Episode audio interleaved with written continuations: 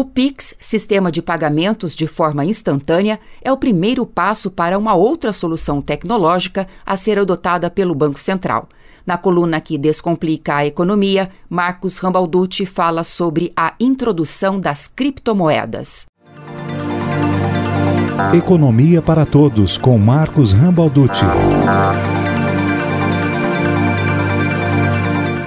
Olá, meus caros. Na nossa última coluna, falamos um pouco sobre a importância da formalização de seu negócio e como essa decisão pode potencializar o sucesso do seu empreendimento.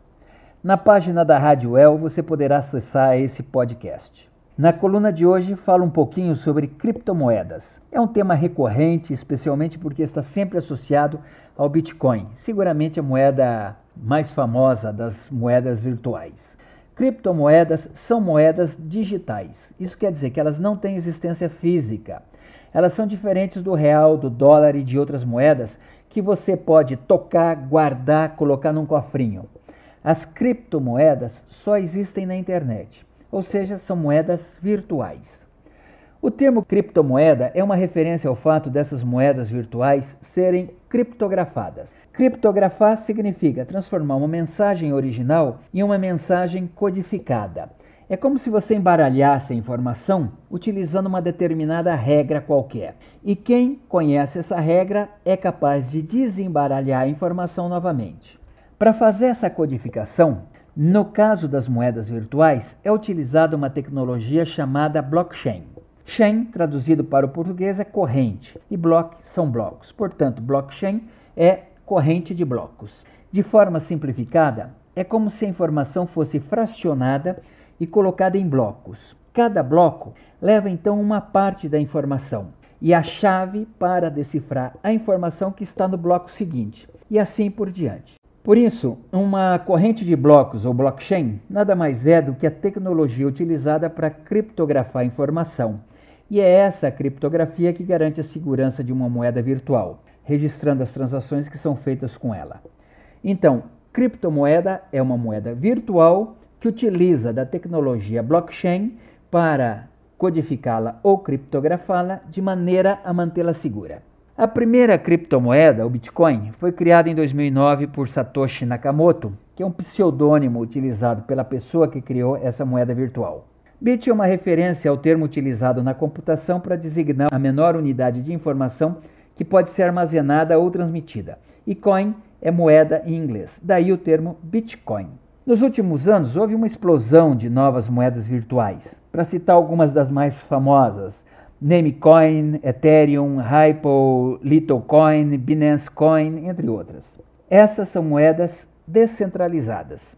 São descentralizadas porque não existe um órgão ou um governo responsável por controlar, por intermediar ou por autorizar a emissão dessas moedas, que são transferidas e feitas pelo próprio usuário. E é exatamente neste fato que reside um grande problema para as moedas virtuais. Todo dinheiro reconhecido oficialmente é criado por bancos centrais de algum país. Tendo controle sobre todas as transações realizadas, os bancos conseguem centralizar o sistema financeiro.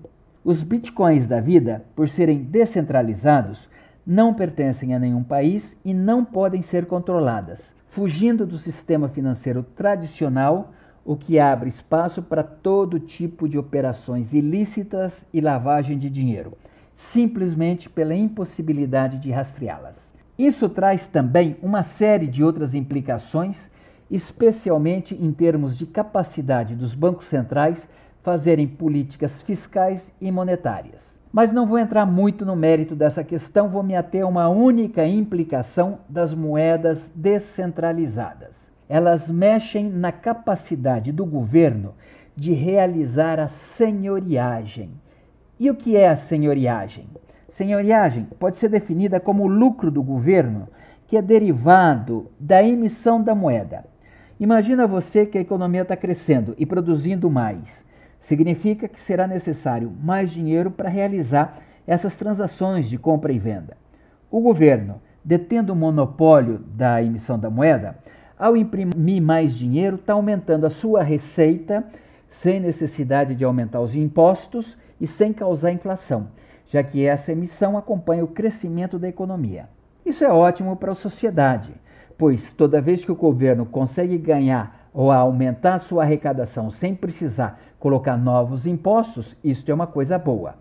Agora, se o emissor do dinheiro é um agente privado, quem ofere essa receita, esse lucro, é esse agente, ou seja, um ganho que era para ser social para ser um ganho privado.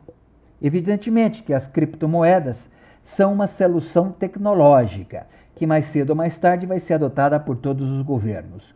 O primeiro passo para essa adoção no Brasil foi dada com a introdução do PIX, do Sistema de Pagamento Instantâneo. Uma vez que as pessoas se acostumem a fazer seus pagamentos por meio eletrônico, a introdução de uma criptomoeda pelo Banco Central será o próximo passo. Então, neste caso, é o próprio Banco Central quem está emitindo a criptomoeda, garantindo então o controle da moeda, permitindo ao governo fazer a política monetária, política fiscal e mantendo os ganhos próprios da senhoriagem. Em uma discussão sobre criptomoedas, pensa nisso. Te vejo na próxima coluna e até lá se cuida. Economia para Todos. Essa coluna é uma parceria entre o jornalismo da UEL-FM e o Núcleo de Pesquisas Econômicas Aplicadas da Universidade Tecnológica Federal do Paraná. Marcos Rambalducci é economista e professor da UTF-PR. Contatos com esta coluna pelo Instagram, arroba. Valéria Giani para a Revista do Meio Dia.